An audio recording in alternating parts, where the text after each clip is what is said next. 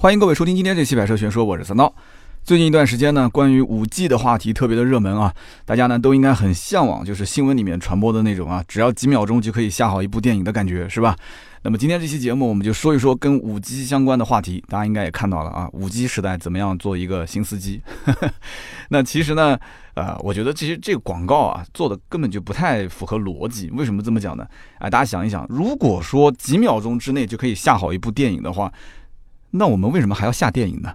对不对？网速这么快的话，我们直接在线看不就可以了吗？对不对？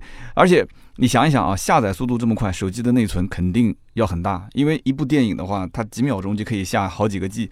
那我现在手机里面如果说是六十四 G 的、一百二十八 G 的。哪怕就是一 TB，对吧？二百五十六、五百一十二一 TB，我觉得都不够用，对吧？老司机都知道为什么不够用，是不是？那么现在如果说想看一部电影的话，也很简单啊，对吧？就你只要把它的这个磁力链接啊，啊，复制到某些网盘里面，几秒钟之后就可以在线看了，也没什么延迟，是不是？就根本不需要下载啊。所以说这个五 G 其实对于我来讲啊，至少我个人觉得在看电影方面。啊，没什么吸引力啊，不是很大。但是如果今后的五 G 可以把电影里面的画面变成 VR，哎，变成虚拟现实，而且是那种超高清画质的那种虚拟现实啊，就感觉里面那个人啊就在你的面前。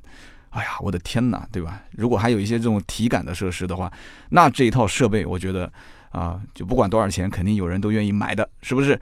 那么就跟我们平时。换这个台式机是一样的道理，因为绝大多数的这个台式机的更换啊，都是被这个打游戏啊这个欲望、这个需求所刺激的。所以呢，打游戏啊，出了新游戏，然后游戏呢就出现了它要求更高的显卡、更好的 CPU、更好的内存，那没办法，只能把老的这个台式机给淘汰，然后换新的台式机，是不是？但是如果啊，就像我们办公室，我们办公室的这个台式机或者是笔记本，它就是办公用的，打打字、上上网，所以我觉得能开机、能运行就可以了，对吧？就无非屏幕配好一点，这样的不伤眼睛，然后键盘、鼠标好用一点，妥妥的，对吧？但是视频后期的电脑肯定要求就更不一样了嘛，对吧？那再比方说，咱们在这个视频平台上面，我们平时去追剧啊什么的，那么追剧的时候，大家有的时候开弹幕啊，你会看到弹幕里面全都飘过来什么？大家都是 VIP，说话请嚣张一点，啊，就是为了追剧，大家都会开会员、开 VIP，是不是？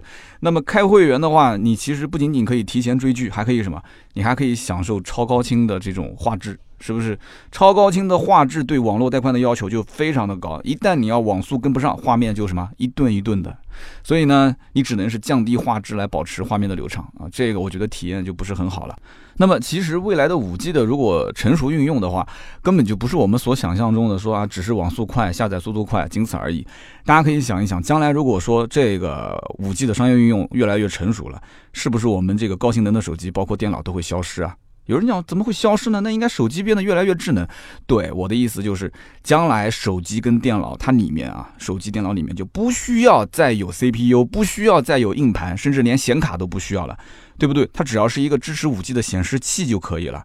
为什么这样讲？因为今后都是万物互联了，所有的这些最终会怎么样？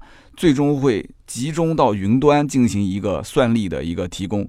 就像家里面的水龙头一样的，对吧？你要如果说现在你要穿越到十九世纪，你跟别人讲，你说你不要从井里面打水了，将来我们都是每家装一个水龙头，然后集中供水，那那个人可能以为你是神经病，是不是？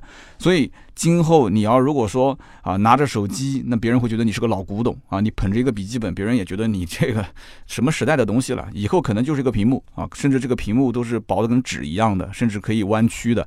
其实，在我理解，将来万物互联，可能什么地方都是显示器。甚至连这种像纸一样的显示器都是一个 将来可能过渡的产品。那么那个时候，它都是集中提供这样的一个运力的计算，是不是？你要打游戏的时候，它就给你提供的运力更大一些。你要如果听音乐啊，或者是看视频的话，那提供给你的运力可以小一点。它可以按需来进行分配，是不是？所以将来你的这个终端设备根本就不需要 CPU，也不需要显卡，也不需要硬盘，是吧？都是在云端。当然了，现在云端就光是要一个硬盘的话，都要收我不少钱。所以以后连计算都在云端，我不知道他会收我多少钱啊！这个很关键啊。但是这个是很现实的，就是将来都是在云端，都是在某一个机房里面，然后通过五 G 去连接我们的移动设备。这种现象是肯定会出现的，百分之百没有那么复杂。但是呢，需要有一段时间去进行更换和迭代。那么是不是说将来这个下载速度快了以后，呃，我们就完全就像刚刚讲的，就是全部提供给这个机房来运算，然后再分配给我运力就可以了，也没有那么简单。为什么呢？因为毕竟你装在我手机里面、装在电脑里面的硬件，它是最牢靠的，而且它几乎是没有食盐的。所以今后的五 G 除了快，还要同时具备两件事情：第一个就是低食盐，第二个就是高可靠性。这个时候，这两件事情都能保障的情况下，才能说五 G 的时代真正的到来，万物互联的时代才算真正开始。啊，也就是三个方面，就是你速度一定要快，对吧？然后同时要低时延，再同时你要高可靠性。那么我们可以回顾一下以前从三 G 转到四 G 的时代，那个时候我印象很深，我是怎么转的啊？我说说我的经历。呃，听说身边有很多人都去换了四 G 的卡，然后都是换了四 G 的手机。我那个时候也是更新迭代，就更新到了可以具备四 G 的这个手机。那么我就一直觉得三 G 就够用了啊！我当时是怎么想的呢？我觉得。反正出门流量那么贵，我换成四 G 了，我也用不起，是不是？我我三 G 的话，就当时上上 QQ 啊，或者是那时候有微信了，一一年就有微信了嘛。呃，四 G 应该是在一三年底啊，一四年的时候开始逐渐就开始有了嘛。我当时我就觉得说。我我没有什么在外面要看视频啊这些需求，视频在家看不就行了嘛，对吧？还出门看什么视频呢？所以当时很多人在换四 G 切换，我就没有切。然后后来那个时候是我印象没记错的话，应该是移动给了一个套餐，就是说你三 G 转四 G 的新用户可以连续六个月吧，每个月给四 G 的一个免费的流量。按照当时的那个价格换算，每个月给四个 G 的流量的话，那我觉得是很划算的，很贵啊。所以那个时候有点贪小便宜的心态啊，在新街口的那个地下，就是地铁的那个中转站那个地方，有一个中国移动的一个小展台，然后每天会有人就问过路的人有没有需要去三 G 转四 G，我就在那个地方，当时就进行了一个更换，这就是我当时三 G 转四 G 的一个时代的一个转变。而我的手机啊，一旦要是切入到四 G 时代，那几乎就再也回不去了啊，你懂的，对吧？就是看视频也爽，看网页也爽，就什么样子反正都爽，唯独就是这个资费比较贵，是不是？资费比较贵，后来不是这个三家运运营商也是逐渐在调低自己的资费嘛，然后慢慢的、慢慢的，大家都是这样的一个过程，就这么过来了，是不是？就很容易理解。但是我要问一个问题啊，三 G 到四 G 这个时代对汽车行业有什么真正的意义吗？有让汽车行业进行什么样的一个大的改变吗？有没有什么杀手级的一些产品出现吗？其实我觉得真的变化不大。我当时记得我在卖车的时候，我第一次听说这个车上可以插这个 SIM 卡，我以为是就以前那种老车上面插个 SIM 卡，然后给车子配一台手机，还是那种带线的连在车上的手机，对吧？然后我找了半天，我说这个是哎手机在什么地方啊？我当时在想是不是因为这个这个车上有一个一键呼叫啊，然后拨打电话，我就想找那个拨打电话的界面，也没找到。后来我才知道啊，原来这个 SIM 卡是用来上网的。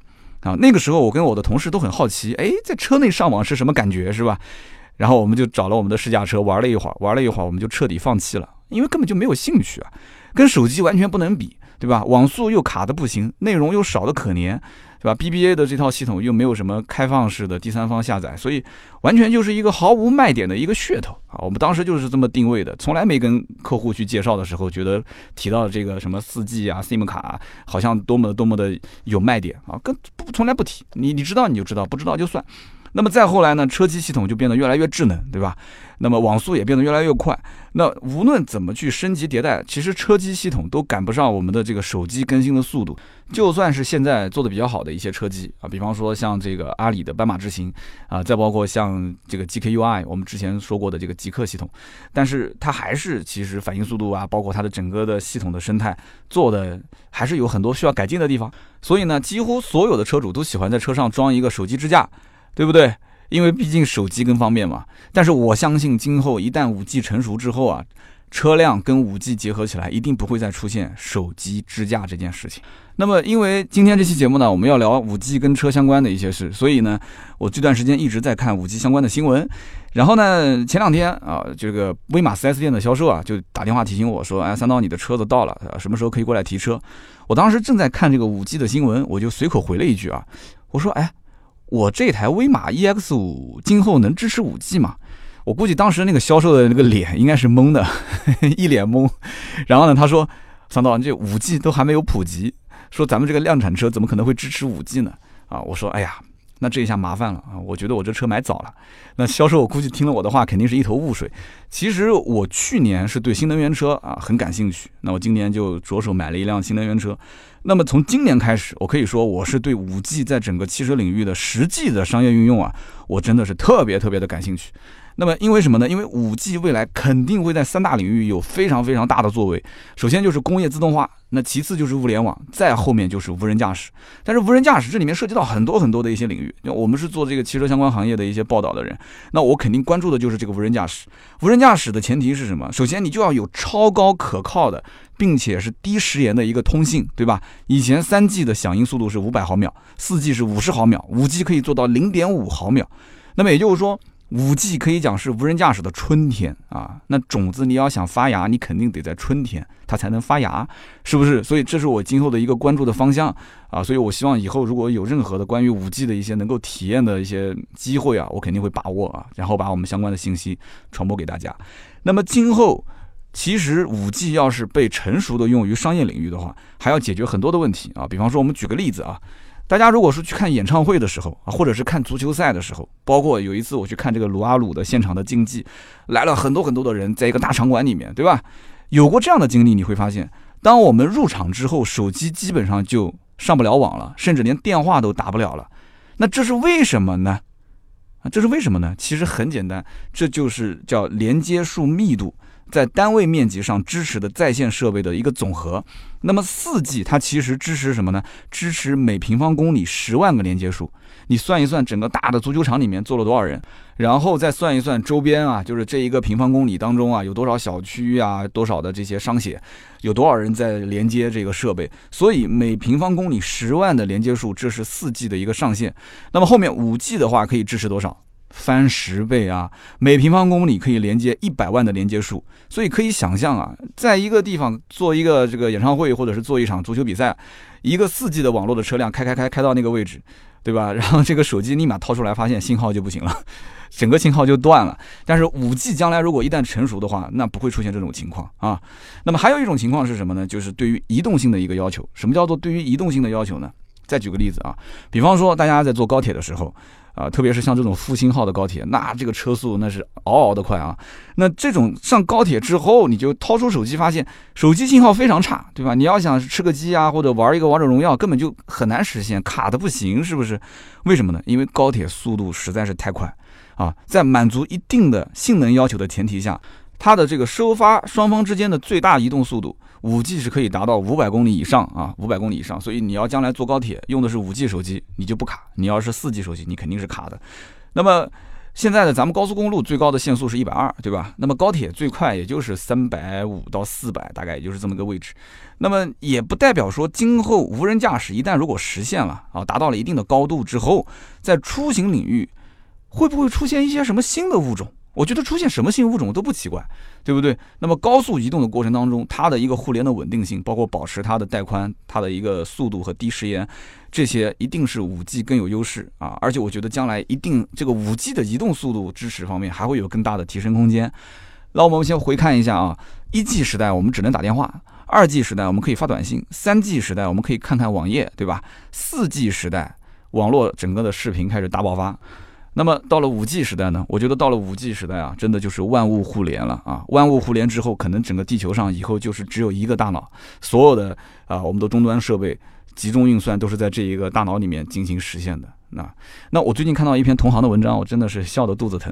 那个编辑啊，当时是到了上海的这个长寿路中国移动的五 G 的这个展厅，他想体验一下这个五 G 的相关的未来的一些这个实际的运用。然后呢，他就一进门看到了一个。装了一块大屏幕的冰箱，啊，然后呢，他就问这个工作人员说怎么操作？他说你可以用这个触控啊，还包括语音啊，来跟这个冰箱进行交互。然后他就对着这个冰箱的屏幕一顿吼啊，说了很多。然后这个语音识别呢，又相对来讲比较的弱啊，就很多识别错误，所以就识别的乱七八糟的。然后呢，他又试了一下这个冰箱上面的互联功能，啊，结果发现这个屏幕是可以看电影、可以听音乐，还可以控制厨房的油烟机啊，还可以控制家里面的什么防盗门啊这些。就看到这边，我当时就忍不住笑了啊！你说让一个客户啊，消费者在厨房里面对着这个冰箱。然后在这边 自言自语啊啊，关闭油烟机，关闭客厅的灯，打开空调啊，你不觉得很奇怪吗？然后呢，你你你说让这个客户再通过冰箱来看球赛，对吧？然后看着 NBA 看的好好的，那你说？且不说这个画面多诡异啊！你说这老婆如果跑过来要取东西，你是让她开这个冰箱的门，还是不让她开呢？对吧？然后我觉得，其实这个冰箱真正能实现的，啊，也就是现在家里面智能音箱做的事情啊，就是说，哎，你让它播放一期《百蛇全说》，你正在吃饭呢，或者正在烧饭呢，这个冰箱哎成为一个大音箱，哎，结果给你去播放这个相关的音乐，我觉得还不错啊。这么大个音箱，我觉得应该这个出来的效果还是不错的啊！啊不，这么大一个冰箱啊，其实冰箱就是音箱啊，音箱也是冰箱，哎，反正以后就乱了套了，就什么东西你看上去它是这个，就像那个周星驰演的零零七，你看上去这是一个皮鞋，错，其实它是一个电话，是吧？以后可能真的会这样子啊。然后呢，这哥们儿当时看完冰箱之后呢，一转身，我，吓了一跳，为什么呢？因为他一转身发现后面是一个全息投影的一个小男孩儿。这小男孩呢，穿着一身蓝色的西装，在那边拉小提琴，啊，就那个画面就没有任何美感可言啊！而且你要如果把这个灯给关了，晚上在房间里面看，那就更加恐怖了，是吧？一个小男孩，虚拟的，在那边拉小提琴，就是说，现在五 G 的整个的商业运用其实才刚刚开始，所以呢，才会出现就是我们的同行啊、编辑啊，到这样的一个本来是想宣传和展示五 G 的一样一个就是生活家居的环境，结果呢，体验就不是很好。对不对？因为它才刚刚开始，才刚刚发放这个五 G 的商业牌照，对吧？这些拿到牌照的公司也想去展示一下自己的最新的成果，但是很明显，它和这些终端提供设备的这些供应商之间可能还没有，呃，就像这个弹钢琴一样的手指还没有那么灵活啊，没有协同协作起来。但是商家也好，用户也好，都是五 G 的一个新的玩家。是不是？所以呢，大家都是在摸索怎么去打造一个五 G 的商业的运用场景啊？你需要什么，我能给你什么。那么今后啊，整个的城市里面肯定是要布很多的一些基站。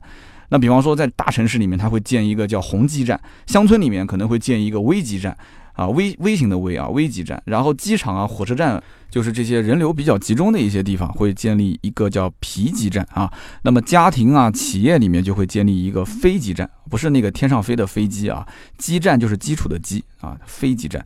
那么今后，那我刚刚讲的这些都是属于上游的一个改造啊，包括基站的一个系统，包括网络的一个建设。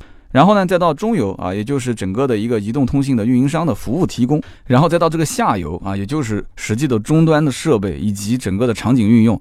那这里面有很多的领域是需要改造的啊。会迭代和更新，所以在这一个迭代更新的期间，兄弟们，这个钱袋子啊，你是武警还是不武警啊？你要不要成为这个时代的弄潮儿啊？要不要提前去享受一下啊？那肯定是要花钱的，是不是？不仅仅是硬件设备的钱，包括这里面将来肯定是按照场景化来进行付费，是吧？这个钱怎么收费，到现在也不是很清楚。那么现在全球都是在做五 G 的竞赛啊，排名比较靠前的几个玩家。中国、美国、韩国、日本、英国、意大利这六个国家，那当然了，中国跟美国绝对是第一阵营，对吧？那么前一段时间呢，就是咱们国家也公布了首批的五 G 的应用试点城市，其中这个河南省是属于全国首个省级的五 G 规划点。所以呢，前不久就会有一条新闻，我估计很多人应该也看到了，就是在这个河南的郑州智慧岛啊，有一个五 G 智慧公交一期开始试运行。那么当时那个新闻里面，视频上面就放了一个这个。叫宇通公司的一个 L 四级别的自动驾驶一个巴士，它是没有驾驶员的，对吧？然后记者跟这个讲解员啊，包括另外两个可能是现场调试的人员，我看他拿着一个笔记本在手上，然后就进行一个现场的调试，进现场的讲解。那么这一条这个可以说是叫无人驾驶的道路，其实相对是开放的，因为我在这个视频里面看到旁边有很多来来往往的一些车辆，但是这一个道路就是它的这个行进的道路，这条车道它是只能。啊，这个无人驾驶的车辆，或者说是叫自动驾驶的车辆，他来开啊，这条路有多长呢？是一点五四公里啊，这是一个在开放道路上面进行的无人驾驶。那从这个视频里面其实可以看得出来，就是这一条车道它是专用车道，对吧？地面上面涂有醒目的颜色，然后也有这个白颜色的字体，写的很清楚。那我们也可以理解啊，为什么呢？因为自动驾驶、无人驾驶一开始就是在一个封闭的场地里面进行实验，然后再到一个相对固定的车道里面进行实验，然后再到这个相对限制的区域进行自动驾驶测试，然后再到一些，比方说景点园区，对吧？再进行一些测试，或者是小范围的商业运用吧，然后再到一个简单的城市路况，最后才能到一个高速和城市道路的完全开放的全自动驾驶的状态。所以呢，它是一个逐渐啊发展的过程，而且这个。规划可以说是非常非常的清晰。所以说白了，这一条。啊，河南郑州的新闻之所以被报道出来，这说明什么？说明当地的五 G 的这种智慧公交已经是之前做了大规模的这种外场测试，它验证了相关的一些技术的可行性，然后再投入到这种预商用阶段，还不能说是完全商用，只能说是预商用。那么前提还是你要有大规模的网络基础设施的建设啊，要做的比较完善，然后之后你要再开展一些五 G 的应用场景的外场实验。就是我们刚刚讲新闻里面的那个无人驾驶的小车，它虽然开起来可能就跟蜗牛一样的慢，车道它可能还是专用的，但是至少在车联网和自动驾驶的场景运用方面。我觉得它是至少先投入实际的运营起来，对吧？先做着，先是一点零阶段，先先先玩着，反正有什么问题我们再进行后期的改进。所以呢，接下来才会是全面的商用。所以说啊，现在拿到牌照的这四个运营商啊，大家都熟悉的肯定有三个嘛，这中国移动、中国联通跟中国电信，现在又增加了一个广电啊。那么现在四个拿牌照的运营商，今后肯定会想尽一切办法。在这种实际的场景运用当中啊，提供它的相应的服务。那么开车可能是比较危险的，但是哎，在家里面不危险，对吧？在公司不危险，在一些固定的场所、商场里面它是不危险的。那我怎么给你提供五 G 的服务？我怎么按照这个场景化来进行收费？这就是他们现在最近肯定是紧锣密鼓的在在策划当中，是吧？就怎么从我们口袋里面把钱掏出来 来提供服务？这个估计就跟我们去这个桑拿浴室洗澡一样的啊！这个入场你肯定得先付个预资，对吧？然后你要是搓个背啊、按个摩啊，就另外再收费。那你要是消费到一定的额度呢，这个预资就给你免了，是吧？其实呢，这个很容易理解，就是让你舒服，让你爽，对吧？爽完之后呢，就剩下来就是给你谈钱。那钱这方面呢，只要是让你觉得。呃，能消费得起，不痛不痒啊，就从你身上拔点毛下来，其实没什么毛病啊，我觉得是这样的。所以今后呢，汽车领域的这个自动驾驶肯定是一个重头戏啊。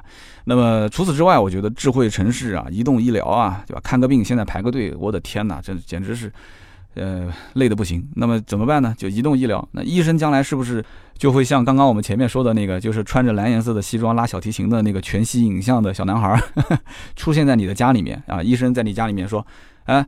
哪里不舒服啊？啊，你跟他进行一个实时的交互，甚至包括将来修车也是一样的，对吧？你车子有什么问题了，你直接通过五 G，对吧？技师在 4S 店或者在一个服务的中心，他直接远程就可以帮你判断你的车辆有什么问题。而且如果说，呃，你开到一个无人的修理厂，甚至技师将来都可以通过远程，通过一些现场的硬件帮你进行维修。你就只要在一个空旷的房间里面，然后它有一些这种五 G 连接的像相关的一些维修设备。对吧？你根本就不用到 4S 店去排队了，你只要预约一下，把车子开过去，甚至都是无人给你进行维修，你都不用在现场去管它。然后所有的数据啊，最后打一个清单发送到你的手机上，你把钱给付了，然后车子你直接开回来，无人驾驶你甚至都不用开，车子直接停到你的车位，你什么都不用管。是不是？所以今后这种包括移动医疗啊，其实医疗是医人嘛，对吧？移动维修就是相当于是修车嘛，啊，修家里面所有的电器啊，这些它都会是一个很大的一个发展。包括工业自动化啊，我们刚刚讲的这些其实也就类似是工业自动化了。包括增强现实啊，包括云办公。还有包括我们说的云游戏，包括超清视频啊，八 K 啊这种，甚至以后都不知道多少 K 了。这种超清视频、智能家居、语音控制等等，都会迎来一个新的时代。但是我也可以预想到一件事情，什么事情呢？那就是今后我们肯定也是会把大把大把的钞票往外花啊，是不是？这些东西你想，硬件肯定要更新嘛，硬件更新完，你还需要它的服务，对吧？它这个服务前期又投入了这么多的钱，那现在肯定得从我们身上赚回来嘛。所以呢，咱们今后第一个能想到的肯定是换手机，对吧？五 G 的手机将来一普及，这个四 G 手机肯定大家都要更换了，是不是？那那个时候估计就跟我们现在这个国五、国六切换换车差不多，是吧？你想想看，是不是？大家现在就是讲啊，这个国五跟国六到底买哪一个啊？这国五还能开多久啊？国六跟国五差多少啊？就大家有一系列的问题。但是现在呢，哎，通过媒体的报道，通过自己的了解，发现那其实买个国五还挺实惠的，只要价格合适。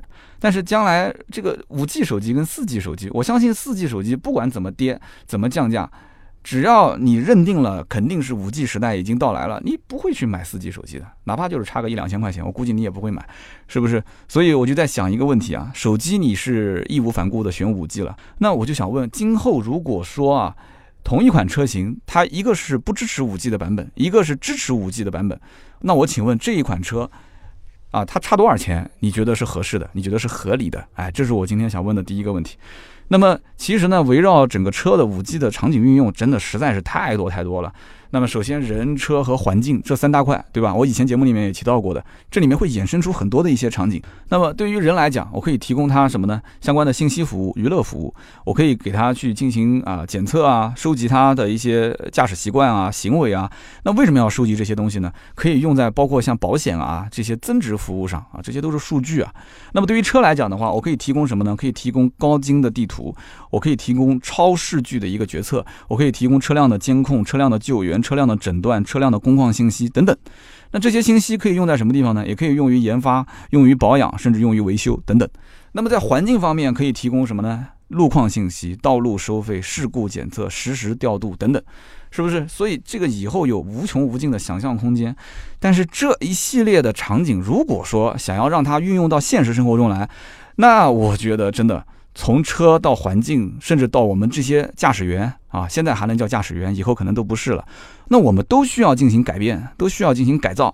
这就好比前段时间啊，我去试这个威马，对吧？就是我之前订车之前要去试车，它这个车子带一个 L2 的自动驾驶。我之前是有开过啊，其他品牌的 L2 的自动驾驶，但是。每一次还是当我要真正启动它的时候，我都慌得不行！我我完全不能接受让这个车辆来掌握我的生命啊！我把我的方向盘这个还是要握在手里面，当然你不握它也会提醒，但是握在手里面那个方向盘自动自动在修正，就是这种感觉，就是特别没办法去适应它，而且是在那种高速状态下，两边的车又比较多，经常还会并线的时候，那我更是有点慌，对吧？我我就别说今后完全把这个方向盘交给电脑来操作。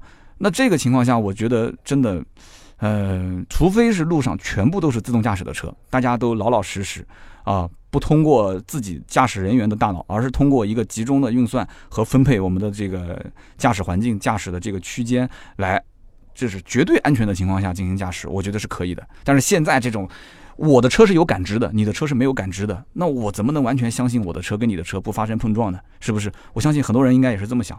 我们家现在有三台车，对吧？那个威驰我也没卖啊，那个威驰我先给我的侄子去开了。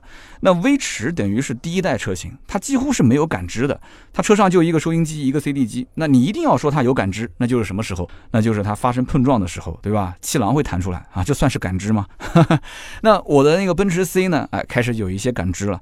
那它呢？呃，有预碰撞报警系统，对吧？如果说你要车速过快，你没有踩刹车，前面的话它会。这个有有碰撞物，它会有滴，它会报警，它甚至还会帮你主动刹车。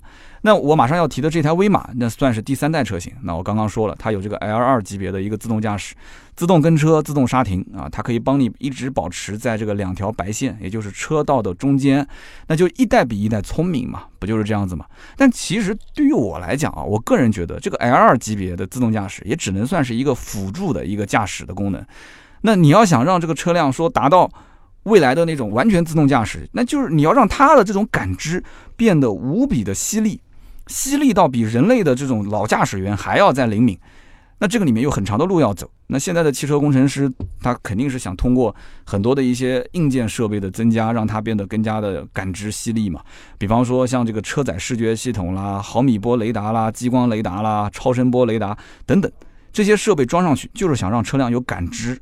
但是量产车你要考虑成本，你还要考虑它在实际运用过程当中的一些安全性，还有实用性，所以这里面有很多问题需要进行解决。但是未来肯定是美好的，对吧？我们这里面举个例子，刚刚我们前面提到过一个词，对吧？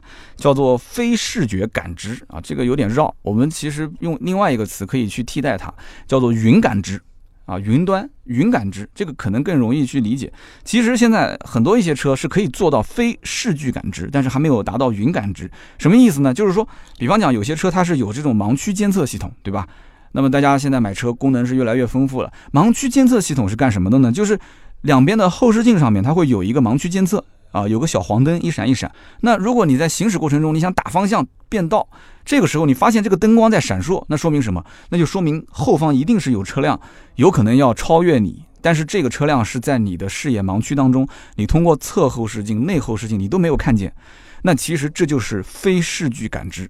它不是在你的视野范围之内，但是车辆就帮你感知到了啊，就很容易理解。那如果说要做到像云感知这样的一种程度的话，那不用讲，你肯定是得首先通过车联网，对吧？那么通过车联网，你要通过车车之间的通信、车路之间的通信，那么这个就需要一个非常大的带宽，也就是说我们讲的就是网速要特别快。与此同时呢，还要保持什么呢？一个就低时延，几乎就是没有延迟，同时还有就是高可靠性，这些都得具备的情况下，哎，那么就有可能会出现什么样的事情呢？我们举个例子啊。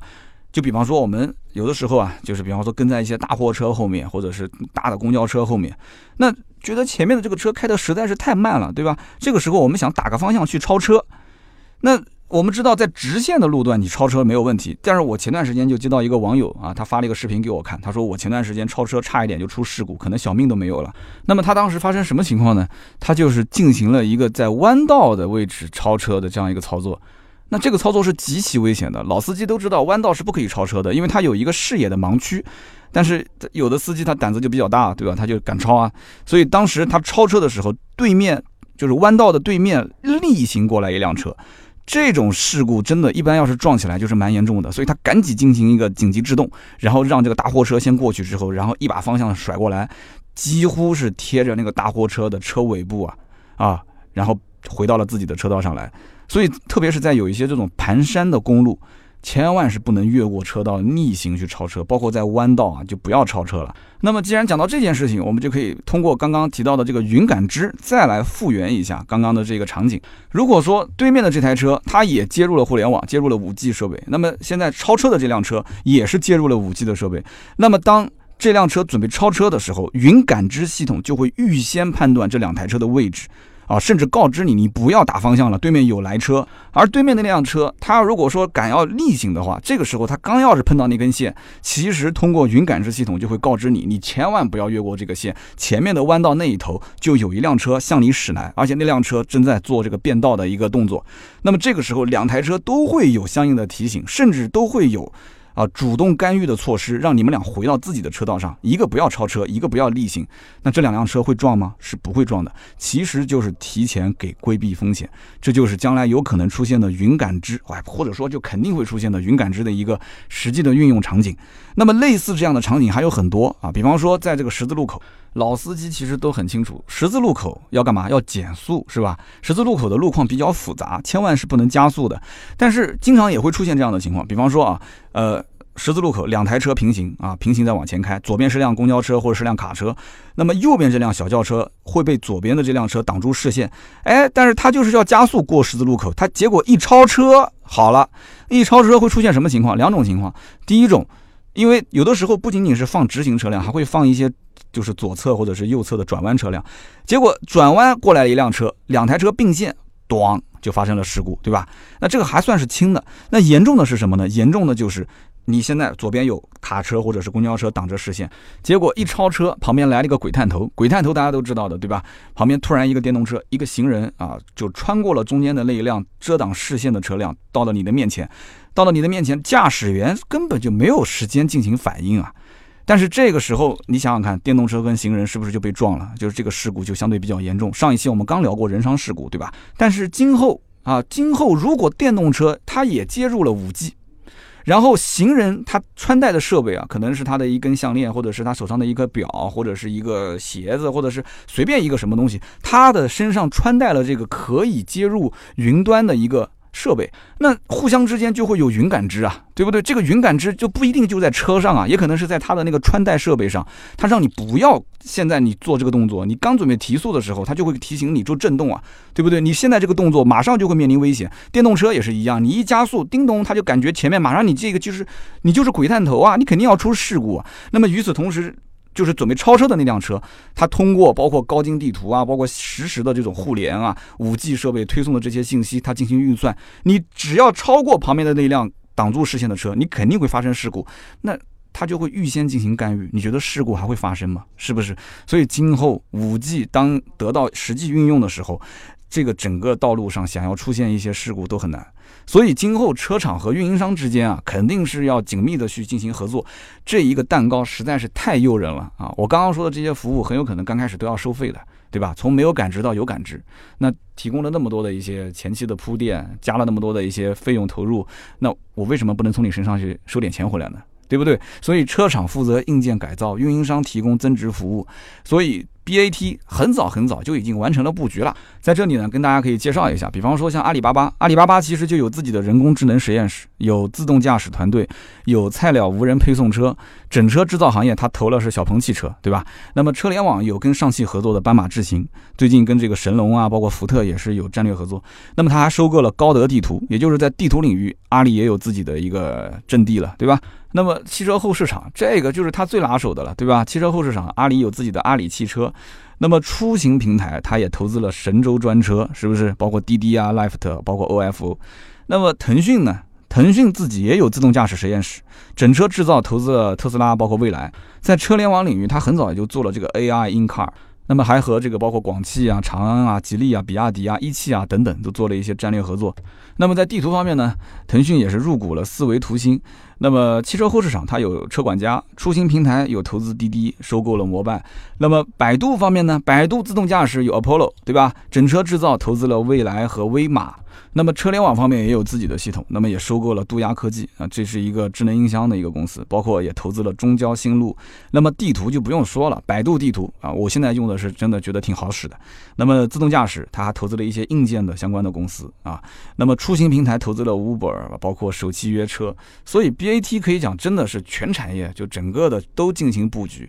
那为什么 BAT 要这么全面的布局汽车产业呢？其实。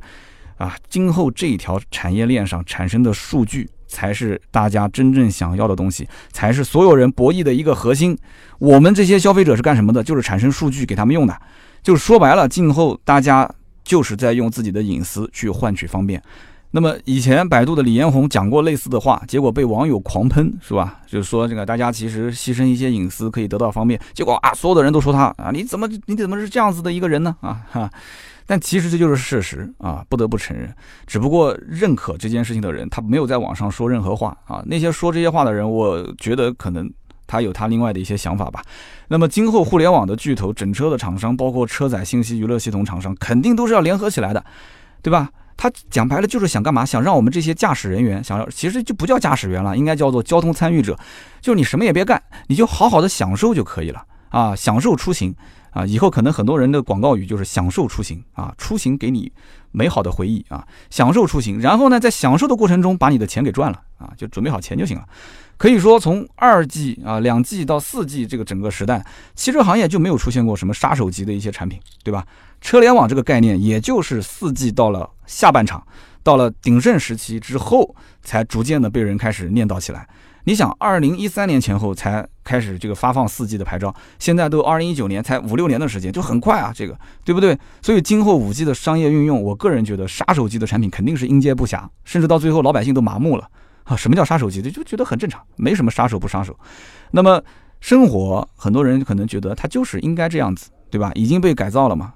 那么人类，你想现在我们一直在讲说，以后的能源啊，到底是用石油啊，还是用电啊，还是用什么氢啊？那我前段时间看了一个视频啊，说这个可控核聚变技术。那今后这个可控核聚变技术一旦要成熟，可以从一升的海水里面提炼出三百升的油的能量。只要能够商业化的运用，几乎可以永久的解决地球上的能源问题。那么到了那一个时刻啊，它可以直接让人类进入到卡尔达肖夫指数一型文明啊。这个听起来好像非常的高大上啊，我也是才学的啊，大家可以百度一下卡尔达肖夫指数一型文明。那么有生之年，我相信我是能看见这一天的到来的。所以呢，总而言之，其实五 G 时代啊，我是无比向往啊，不仅仅是汽车领域啊，包括生活的各个方面。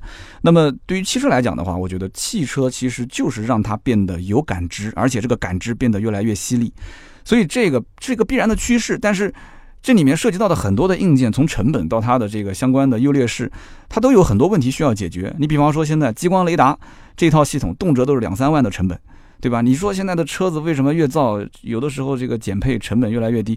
他大家都在想，就一两百块钱的成本他都要省。那你说现在给车子加个两三万的激光雷达，这怎么可能呢？对不对？然后这个视觉系统，你一个单目就是五百到一千，一个双目就是一千五到两千的成本。那么这个毫米波雷达成本也不便宜，基本都是五百到一千啊，也就是超声波雷达便宜一点啊，一个模组大概也就一两百块钱。那么这些传感器增加到了车辆的整个制造成本当中，那么。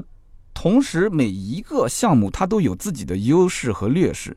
那就目前的技术水平来讲的话，就似乎没有一个绝对完美的一个解决方案。但是今后我相信硬件技术，包括这个网络的整个的环境越来越成熟，眼前这些问题根本就不是问题啊。但是这里面到底有多少的核心技术是掌握在我们中国人自己手上呢？啊，改天我们来再跟大家分析一波。那么好的，以上就是今天这期节目的所有的内容，感谢大家的收听和陪伴。那么对于五 G 在汽车领域的运用，那其实有很多很多的一些话题和点，今天只是讲了其中一小部分。那我也想问问大家，你觉得还有几年我们就能买到一个真正具备五 G 功能的车了呢？那么今后你会成为第一批？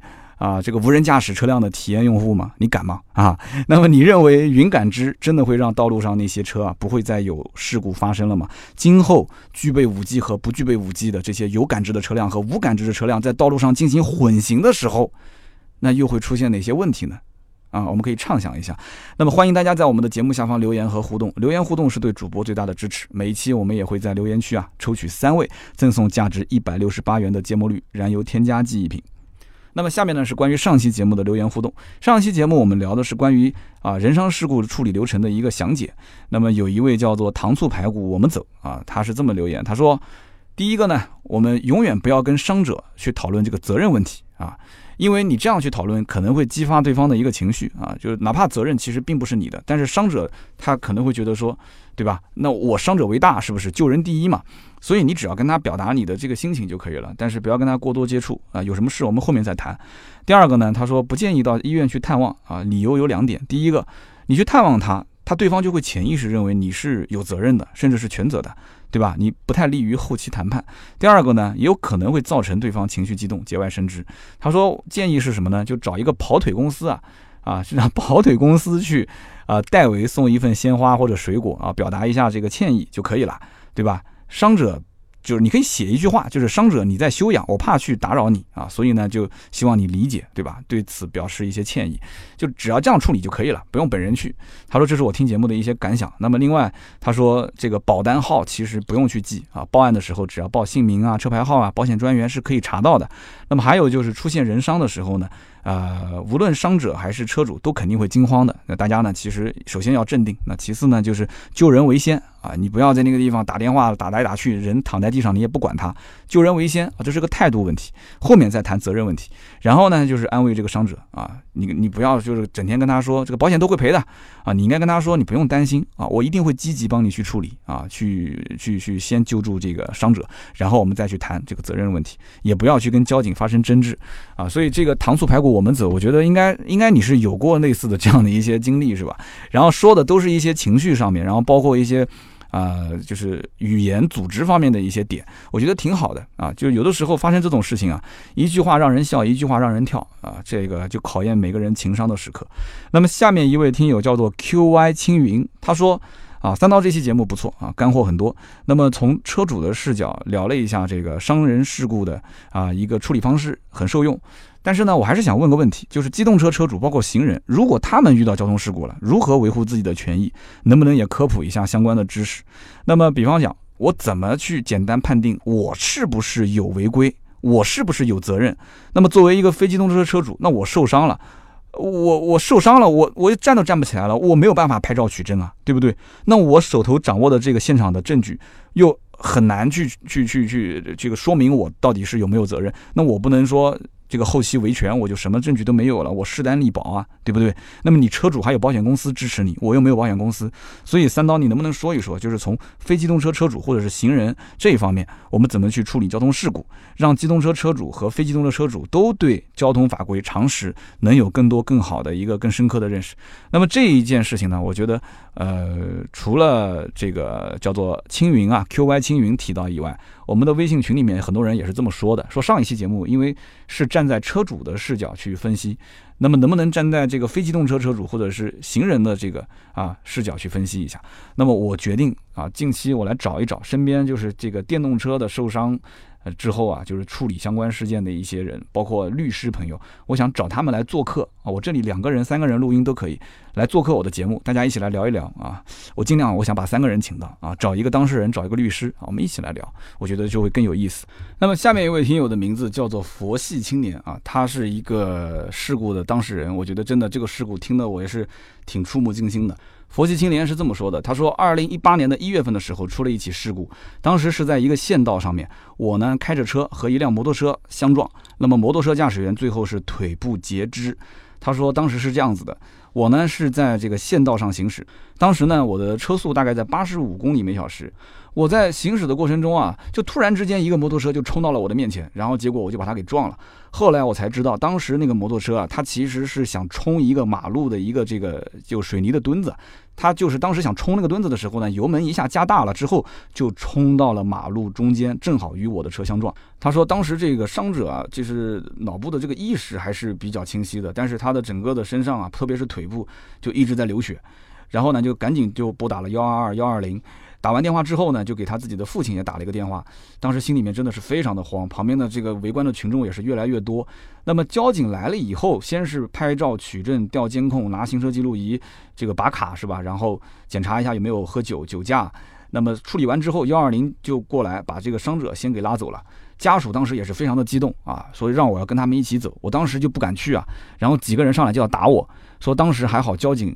呃，就拦住了嘛。交警的意思就是说，你先留下来，不要跟他去了，对吧？然后这个时候，伤者和家属才给给这个幺二零带走。那么保险公司来了之后呢，就拍了几张照片，留了我的电话，他也就走了。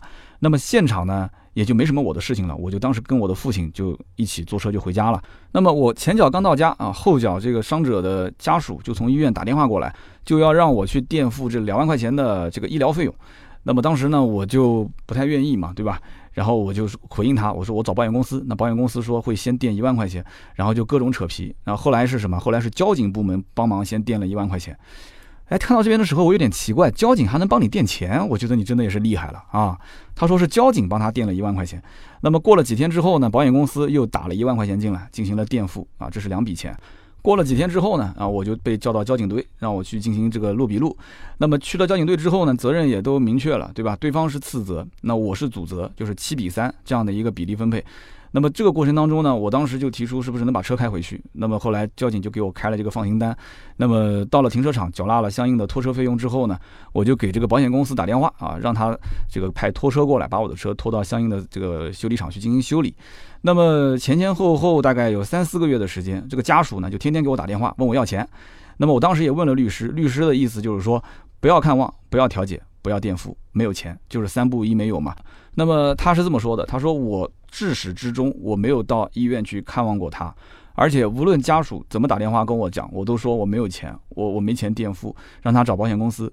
后来人家也知道找我是拿不到钱了嘛，所以就不给我打电话，就一直跟保险公司进行联系。那么这个事故处理从一月份一直到十一月份结束，整整拖了一年的时间。那么中途呢，他说他还结了个婚，那么还去南方度了一个蜜月。那么一直到十一月份啊，最终他被这个告上法庭。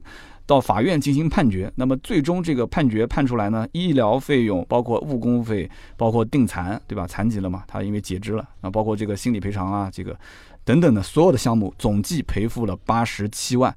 他说当时幸好这个车的保险上的是比较全，要不然的话一个家庭肯定是承担不起啊，就一夜回到解放前了。所以他说他最终只是承担了。一千两百块钱的一个维修的费用，因为他是主责嘛，要担百分之七十的责任，所以保险公司只赔付他修车的百分之七十的这样的费用，百分之三十也就是一千两百块是他自己掏的。那么也就是说，这件事情从头到尾，从撞人到最终处理结束，花了将近一年的时间。这个叫佛系青年，至始至终是没有垫过钱，也没有去啊医院看望过他。然后最终打完官司之后赔了八十七万，也是保险公司给的，因为他是保的比较全嘛。但是。占百分之七十的一个责任，所以因此他自己修车有百分之三十的费用是自己掏，也就是一千两百块，这就是他的一个完整的事故。那么这个佛系青年呢，可以讲至始至终啊，他的处理原则几乎就是按照啊三不一没有的这样的一个过程。那么中间呢，我觉得最核心的点就是当时他没有被拉到医院去啊，他跟他爸爸两个人就开车回家了，所以他就是。就是等于当时在医院里面的这个争执要垫钱的这一个环节就被他跳过了。那么后面紧跟着保险公司又跟进了一万块钱，对吧？我节目里面也提到过的。那么再后来再问他要钱，他就没有了。没有了之后，中间不管你怎么拖，怎么住院，那。都是回复让他去找保险公司，那么到最后法院判决，对吧？法院判决的这个八十七万的费用，保险也都是给处理掉了。那么只有百分之三十的免责，也就是自己修车这一部分一千两百块钱是他承担的。所以这一件事情呢，我希望给大家做个提醒。那当然了，他也说了，他其实心里面是挺愧对那个啊，就是截肢的那个驾驶员。但是呢，这样的一件事情，只能说是相对来讲。呃，比较遗憾的一个悲剧吧。那当然希望是越少发生越好了，是吧？但是我觉得大家心里面要有数，就当发生这样的一些事情，呃，在我这期节目下方有很多很多的一些案例。我觉得这一期不仅仅是我的图文啊，我的微信订阅号“百车全说”上面这一期有图文，大家想搜索也可以去进行搜索。包括我们的音频下方的留言区都可以作为一个参考的一个一个案例啊，很多的案例。那么也可以分享给你们身边的人。那么好，以上就是今天节目的所有的内容，感谢大家的收听和陪伴，也希望大家呢多多在我们节目下方留言互动啊，是对我最大的支持。